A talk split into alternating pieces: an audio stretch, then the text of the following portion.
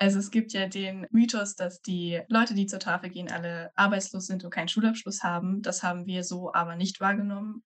Es ist rausgekommen, dass von 72 Befragten 19 einen Hauptschulabschluss haben, 13 einen Realschulabschluss, 15 Abitur und sogar drei ein abgeschlossenes Studium. Davon sind auch nicht alle arbeitslos. Zwar waren zu dem Zeitpunkt 15 Personen arbeitssuchend, aber 16 Personen berufstätig, 10 Personen als Hausfrau oder Hausmann äh, zu Hause, zwei waren Studenten und eben 22 Personen im Rentenalter. Gesprächsstoff, der Forschungspodcast der Hochschule Fulda, für alle, die mitreden wollen. Hallo und herzlich willkommen zu Gesprächsstoff, dem Forschungspodcast der Hochschule Fulda für alle, die mitreden wollen. Mein Name ist Mariana Friedrich und heute geht es weiter mit unserer Doppelfolge zum Thema Ernährungsarmut. 1,65 Millionen Menschen in Deutschland sind auf die Angebote der Tafeln angewiesen. Aber wer sind diese Menschen? Warum sind sie in dieser Situation? In der letzten Episode von Gesprächsstoff habe ich euch ein Studierendenprojekt des Fachbereichs Ökotrophologie der Hochschule Fulda vorgestellt. Die Studierenden unter Anleitung von Professor Christoph Klotter haben die Auswirkungen der Ernährungsarmut am Beispiel der Tafeln in Fulda untersucht und räumen dabei mit gängigen Mythen auf. Heute sind Nathalie Siebert, Lea Wirth und Lisa Engelhardt bei mir und wir sprechen darüber, welche Fragen sie an die Tafelkundinnen und Kunden gestellt haben und mit welchen Ideen sie nun dafür sorgen wollen, dass ihre Ergebnisse auch Gehör finden. Herzlich willkommen bei Gesprächsstoff. Stellt euch doch bitte noch mal kurz vor, wer seid ihr? Ähm, ich bin Nathalie, ich bin 23 Jahre alt und studiere Ökotrophologie im vierten Semester jetzt in Fulda. Hi, ich bin Lea, ich bin 27 und ich studiere auch im vierten Semester. Hallo, ich bin Lisa, ich bin auch 21 Jahre alt und studiere Ökotrophologie. Zum Einstieg in die Folge hören wir uns einen weiteren der Berichte an, die die Studierenden von ihren Umfragen mitgebracht haben. Martin ist 27 und ohne Schulabschluss und arbeitet in einer Behindertenwerkstatt. Nach Abzug der Miete hat er 10 Euro pro Woche, um Lebensmittel zu kaufen. Auch wenn er sich gerne gesünder ernähren würde, es fehlt ihm einfach an Geld. Die Tafel sichert ihm so einen Zugang zu günstigen Lebensmitteln wie Obst und Gemüse. Wir haben in der ersten Episode unter anderem über Mythen rund um Ernährungsarmut gesprochen. Welche Fragen habt ihr bei den Tafeln jetzt gestellt, um diese Mythen zu entkräften oder um diesen Mythen überhaupt erstmal auf die Spur zu gehen? Ja, unser Fragebogen, der ist in mehrere Themenblöcke aufgeteilt. Und im ersten Themenblock ging es um allgemeine Fragen zur Tafel. Also wir wollten erstmal wissen, wie die Menschen zur Tafel gekommen sind. Und da hatten wir mehrere ähm, Auswahlmöglichkeiten, die angekreuzt werden konnten, zum Beispiel über Freunde und Bekannte, über das Internet oder auch über Hartz-IV-Behörden oder Sozialbüros. Dann haben wir gefragt, ähm, wie oft die Menschen zur Tafel kommen oder welche Lebensmittel ähm, sie sich auch am liebsten bei der Tafel aussuchen. Und das war uns auch ziemlich wichtig zu fragen, weil wir natürlich auch überprüfen wollten oder schauen wollten, ob der Mythos stimmt, dass ja Menschen sich ähm, nicht gesund ernähren, weil sie kein Wissen haben oder weil sie eventuell einen geringeren Bildungsabschluss haben. Und genau. Im zweiten Themenblock ging es um Fragen zum Ernährungswissen. Und da haben wir zum Beispiel auch gefragt, wie oft die Menschen Obst, Gemüse essen, wie oft Fertigprodukte dabei sind, Süßigkeiten, Nudeln, Reis, Kartoffeln, Milchprodukte, Erbsen, Bohnen, Hülsenfrüchte, Wurst oder Fleisch. Und eine zweite Frage deckt dann noch das Trinken ab, also wie oft zum Beispiel Alkohol getrunken wird, ähm, Wasser, Softdrinks, Tee, Milch ähm, oder ähnliches, genau. Und da war es uns auch wichtig, das abzufragen, um zu schauen, ob der Mythos stimmt, dass ähm, die Menschen einfach kein Wissen über die gesunde Ernährung haben und ob das auch mit dem übereinstimmt, was sie dann tatsächlich ähm, bei der Tafel sich aussuchen. Also ob sie, ja, ob das halt stimmt. Mhm. Und im nächsten Themenblock ging es dann um die Fragen zum eigenen Essen. Das heißt zum Beispiel, wie viele Mahlzeiten werden am Tag gegessen, wie oft essen sie außer Haus. Da ging es auch nochmal gerade um den finanziellen Aspekt, den wir uns dabei gedacht haben. Also ist es überhaupt möglich, außer Haus zu essen oder ähm, kommt das überhaupt gar nicht vor? Und dann tatsächlich auch gefragt, wie viel Geld in der Woche für Lebensmittel ausgegeben werden. Da haben wir auch als Antwort mehrere Möglichkeiten gehabt. Also die mussten jetzt nicht direkt eine Zahl hinschreiben, sondern eher 0 bis 10 Euro, 11 bis 15, 16 bis 20, 21 bis 30 oder 31 bis 45 Euro oder über 45 Euro. Genau. Und dann hatten wir noch gefragt, wie oft am Tag essen Sie durchschnittlich Obst und Gemüse? Da hatten wir auch verschiedene Antwortkategorien zur Auswahl. Und eine weitere wichtige Frage war noch zum Fleischkonsum. Da haben wir auch gefragt, wie sich die Leute ernähren, ob es eventuell auch Vegetarier, Veganer gibt oder Mischköstler. Und eine weitere Frage war noch, ob auf die Verpackung geachtet wird.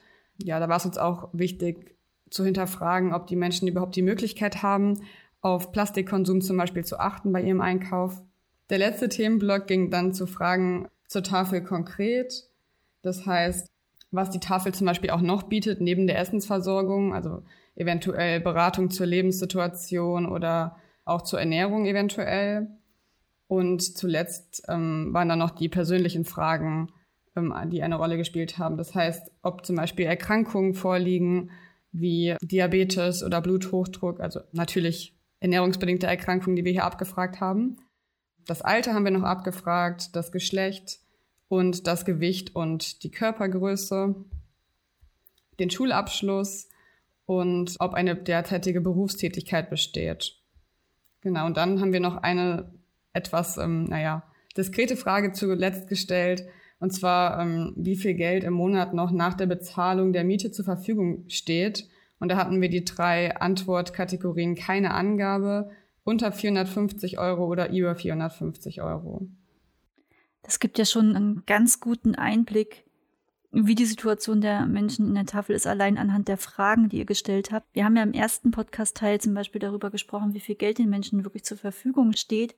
Und wenn ihr fragt, ob sie mehr als 45 Euro in der Woche ausgeben können für Essen, und wir wissen ja inzwischen, dass Arbeitslosengeld 2 Empfänger etwa 5 Euro pro Tag zur Verfügung haben, also gar nicht mehr als 45 Euro zur Verfügung gestellt bekommen, lässt das schon Fragen offen, wie wir als Gesellschaft berechnen, wie viel Geld jemandem für die Ernährung zusteht und wie er sich ernähren soll. Lasst uns mal tiefer einsteigen, was ihr denn an Antworten bekommen habt. Also ihr seid ja noch mitten in der Auswertung und natürlich wollen wir das auch nicht vorwegnehmen. Aber ihr könnt uns bestimmt schon so einen kleinen Einblick geben, welche Antworten besonders häufig kamen, was für euch interessant war und wie ihr die Antworten oder die Interviews an sich erlebt habt.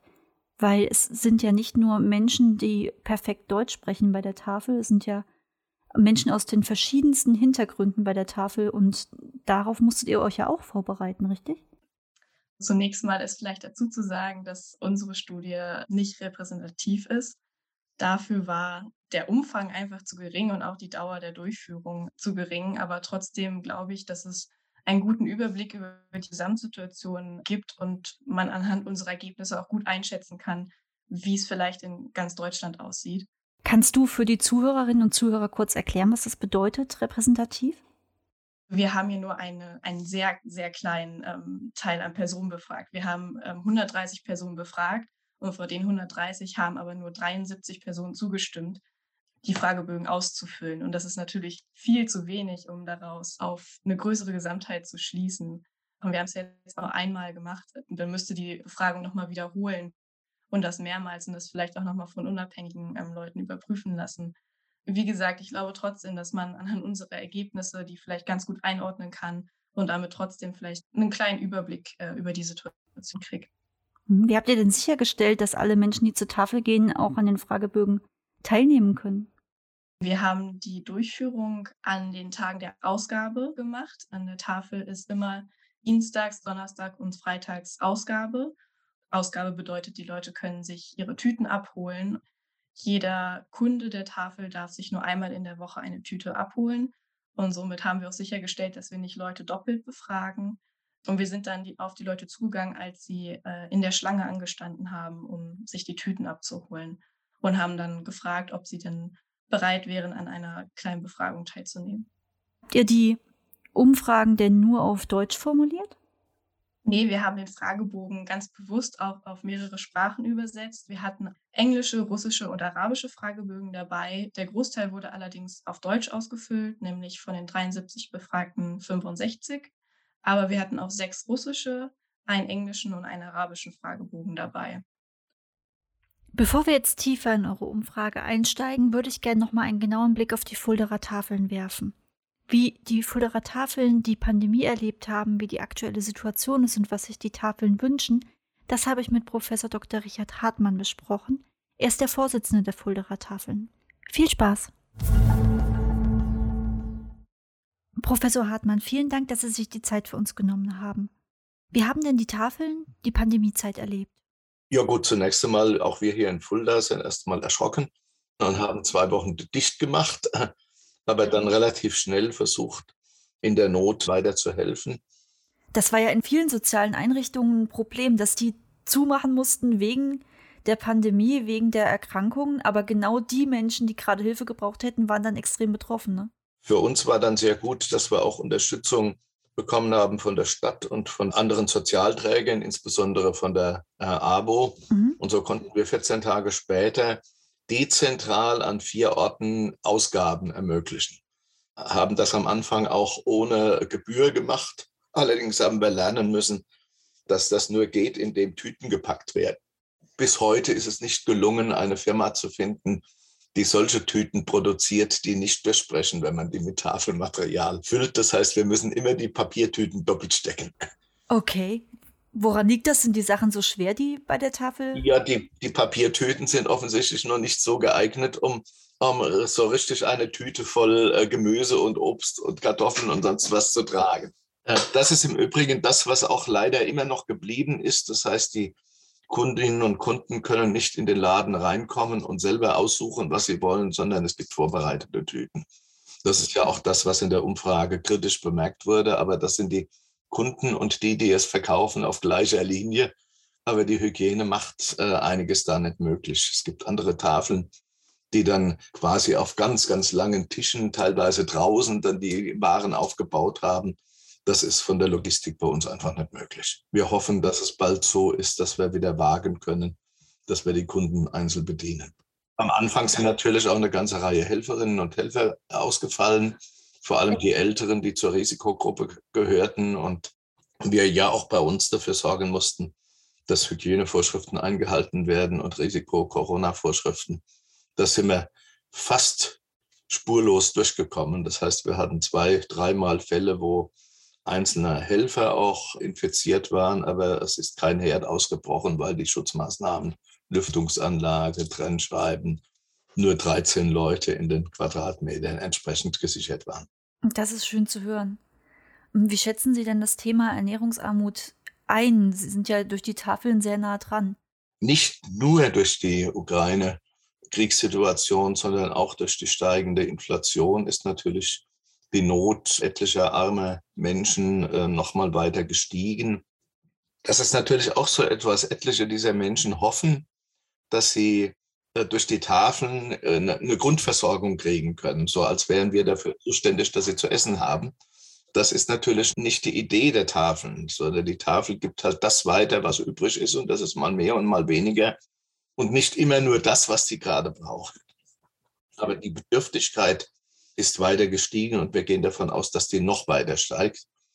Wir haben an einer ganz kleinen Stellschraube jetzt weiter gedreht, indem wir für die Leute, die jetzt keinen Bescheid vom Amt haben, die de facto mit ihren, ihrem Lohnsteuer- und, und äh, Einkommensteuerbericht kommen, da haben wir die Grenze 100 Euro hochgesetzt. Das heißt, für den Alleinstehenden gilt dann jetzt 1150 Euro als Grenze, mit denen ihr was kriegt.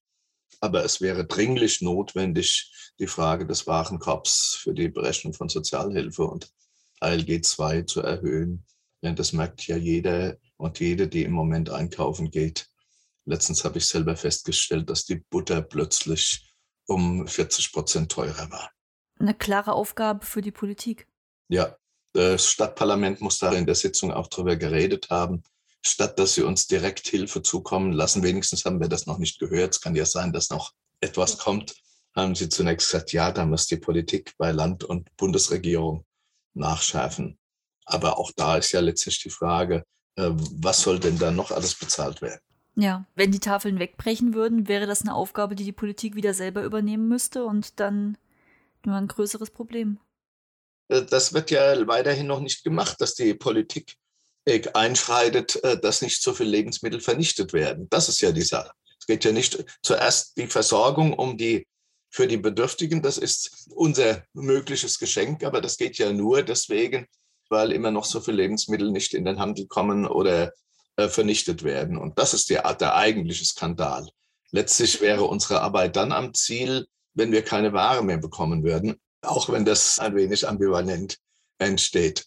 Ich habe gerade kürzlich dazu in der theologischen Zeitschrift Diakonia äh, einen Artikel äh, in der neuesten Ausgabe zum Thema über, die, über das Prekariat des Helfens, über die, die Polarität des Helfens und die Paradoxie geschrieben. Vielleicht können Sie darauf noch mal ein bisschen genauer eingehen, weil das, glaube ich, nicht jeder von unseren Zuhörern versteht, wie das Tafelprinzip funktioniert. Warum werden so viele Lebensmittel weggeschmissen und welche Lebensmittel kommen tatsächlich zu Ihnen?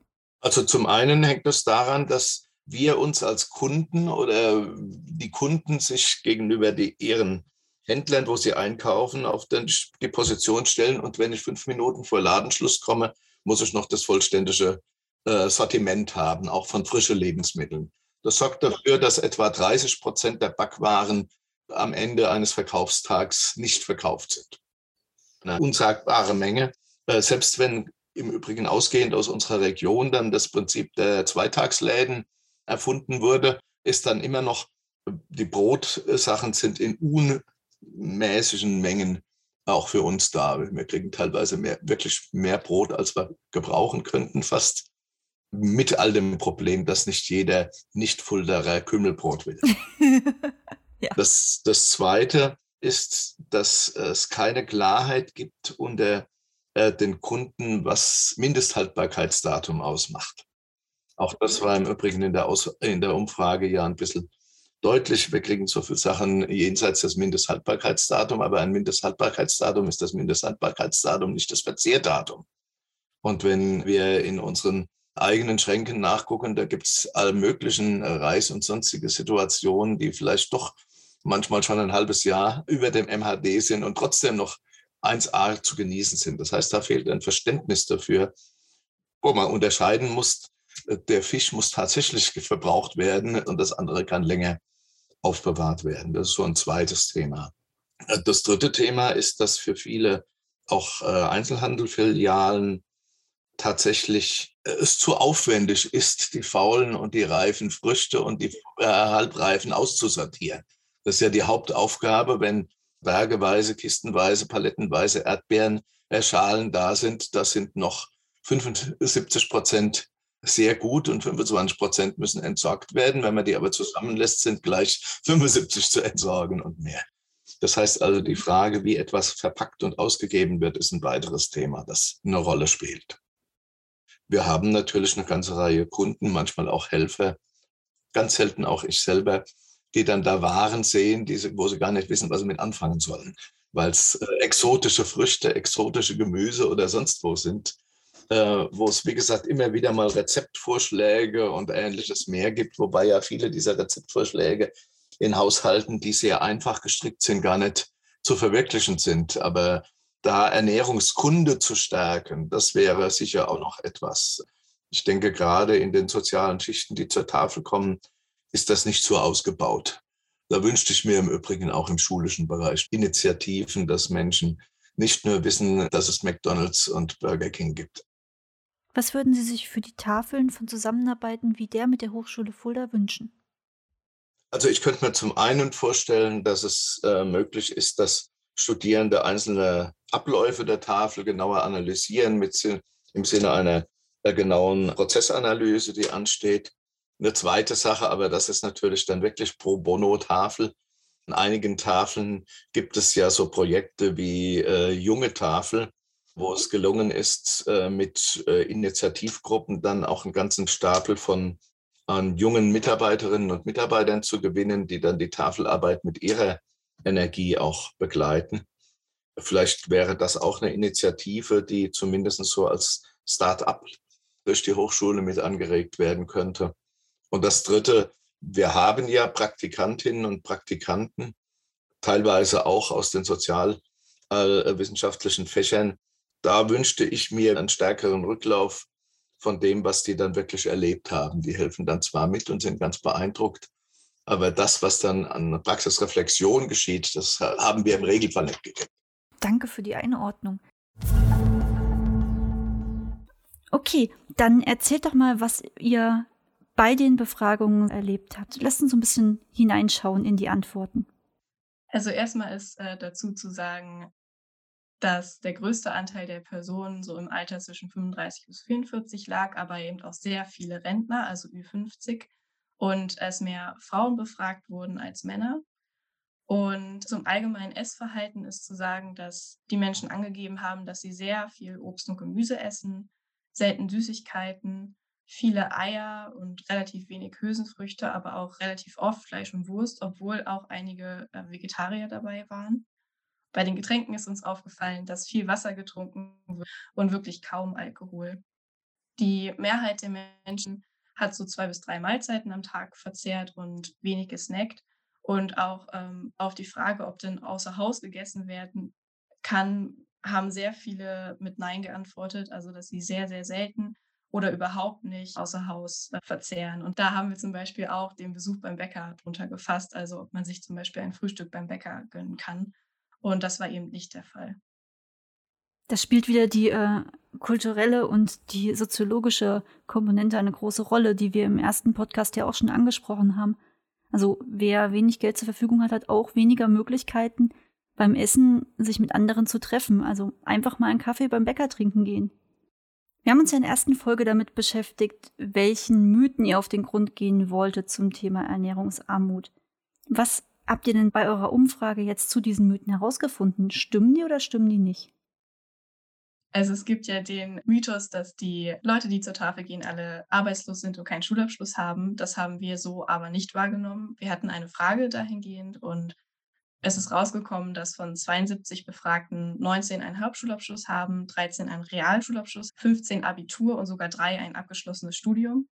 Davon sind auch nicht alle arbeitslos. Zwar waren zu dem Zeitpunkt 15 Personen arbeitssuchend, aber 16 Personen berufstätig, 10 Personen als Hausfrau oder Hausmann äh, zu Hause, zwei waren Studenten und eben 22 Personen im Rentenalter.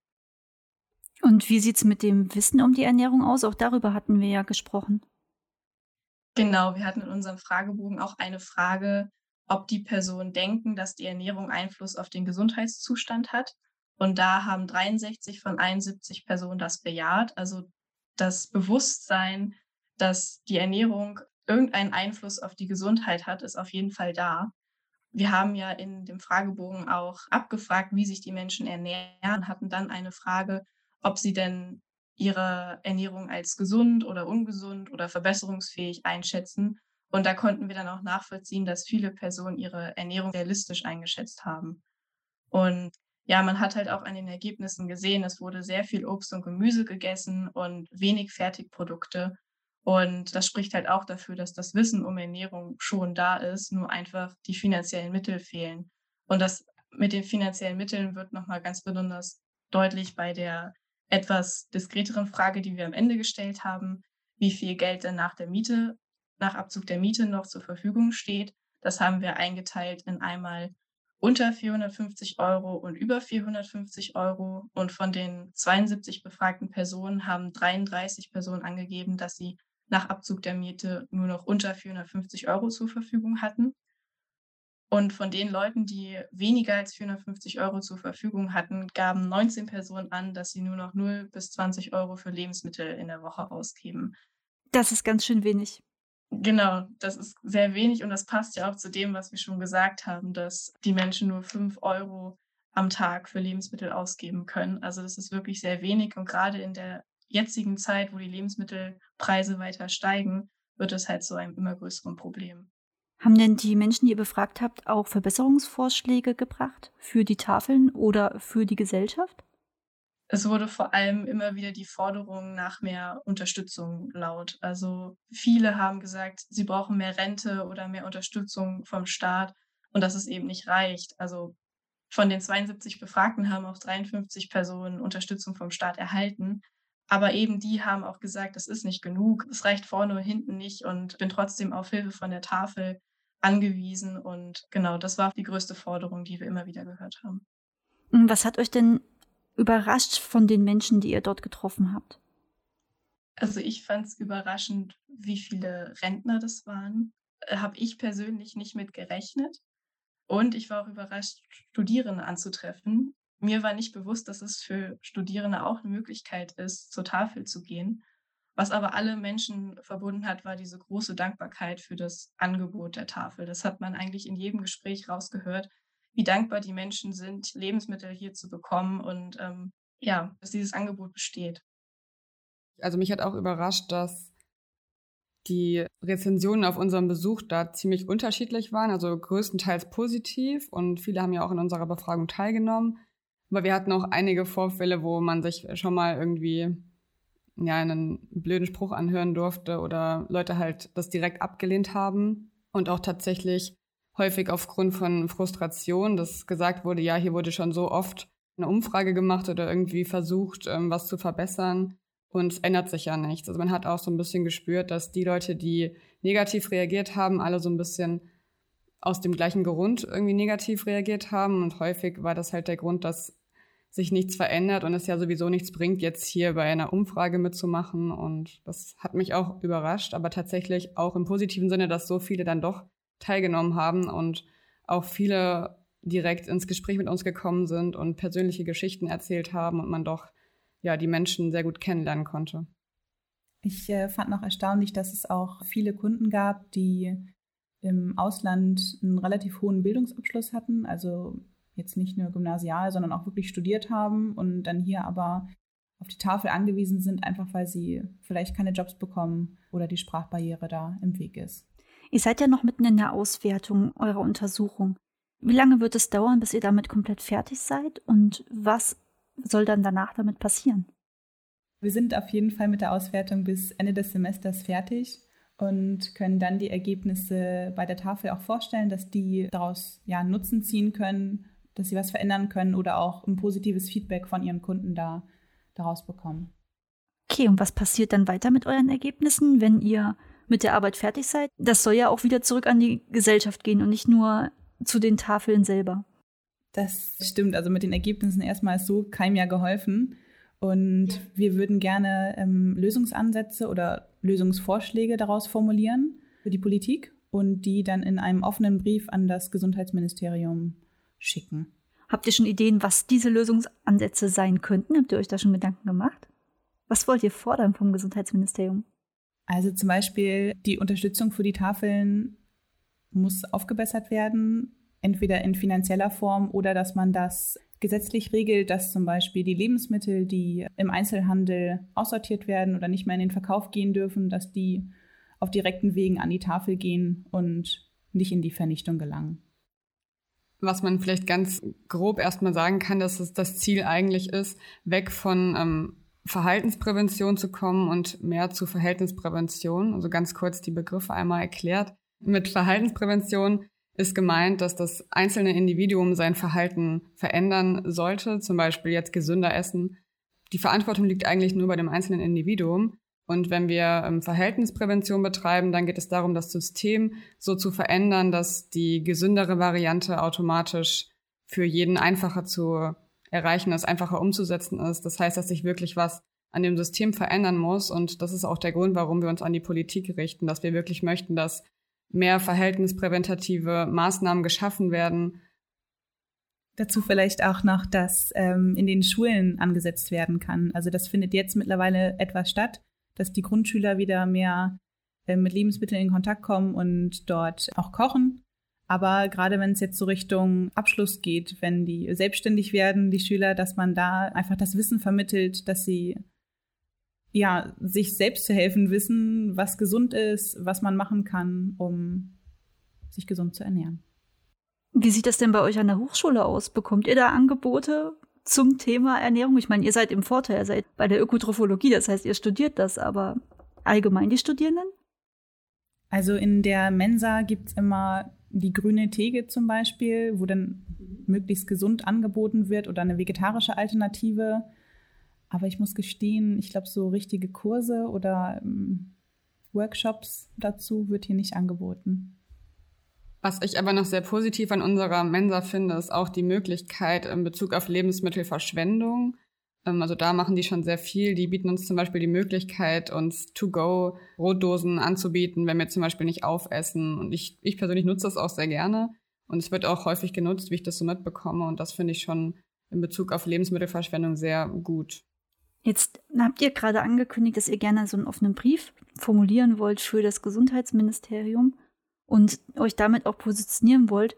Es gibt ja immer so diesen schmalen Grat zwischen der Wissenschaft, die eine Beobachterposition hat und Anregungen bringt, und den wirklich politisch aktiven Menschen, also Politikern, aber auch Aktivisten.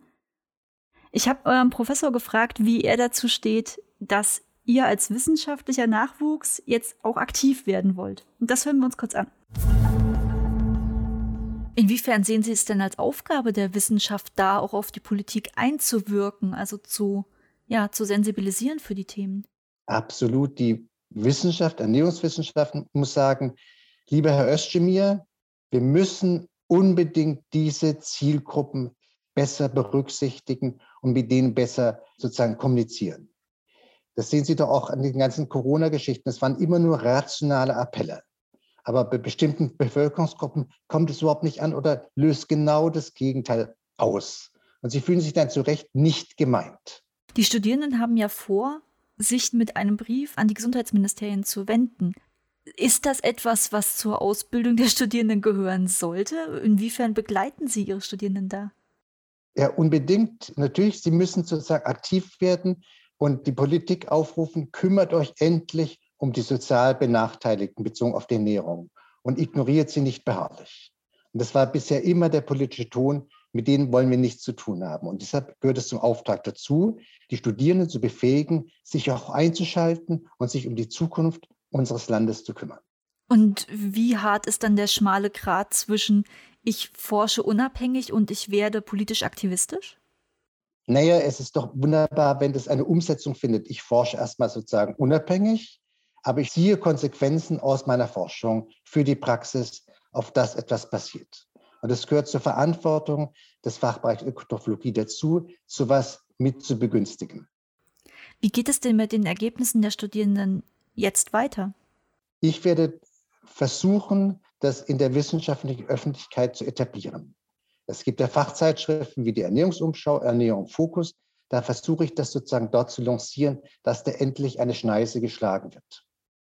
Und ich habe da auch die Kontakte, um das sozusagen auch da mit einzubringen.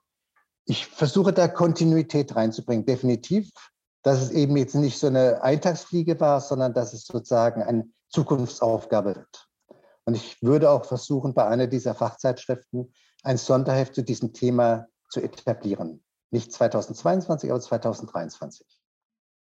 Wunderbar, ne? das klingt doch sehr spannend. Dann äh, bin ich gespannt, was wir wieder davon hören werden, wenn es soweit ist. Und danke Ihnen für das Gespräch. Ich danke auch. Bis dann.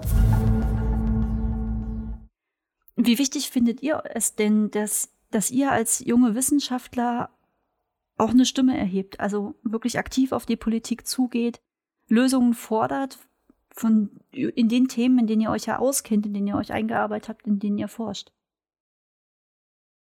Ich finde es schon sehr wichtig. Wir können vielleicht jetzt nicht die Welt verändern und auch nicht in sehr kurzer Zeit, aber auf jeden Fall Denkanstöße liefern und da vielleicht kleine Veränderungen bewirken.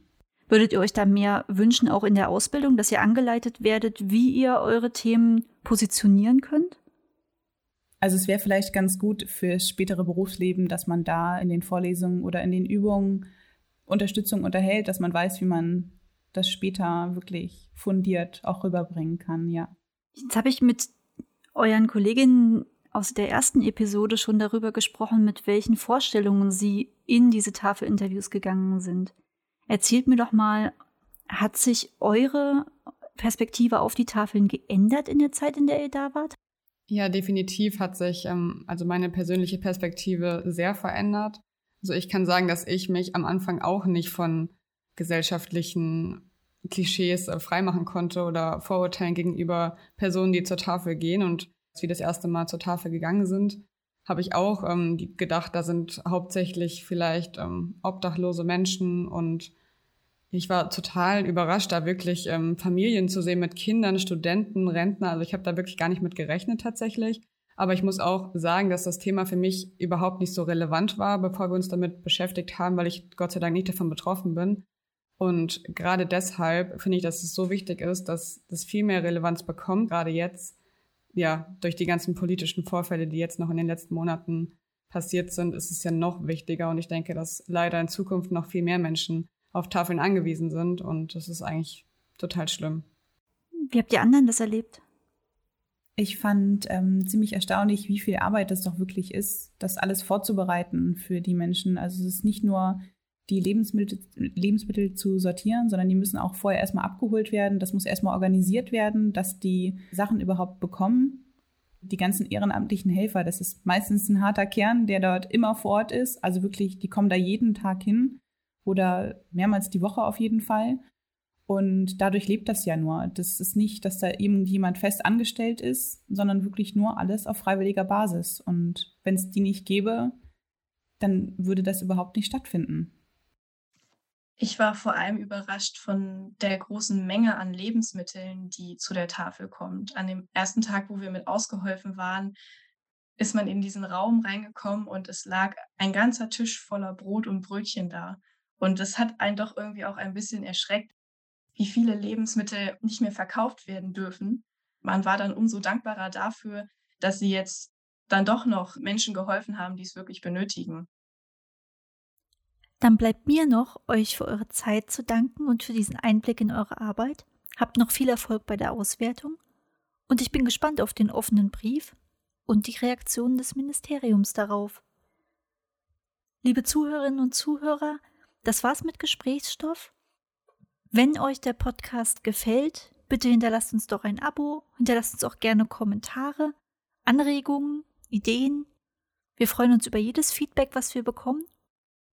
Ich danke euch fürs Zuhören und bis zum nächsten Mal.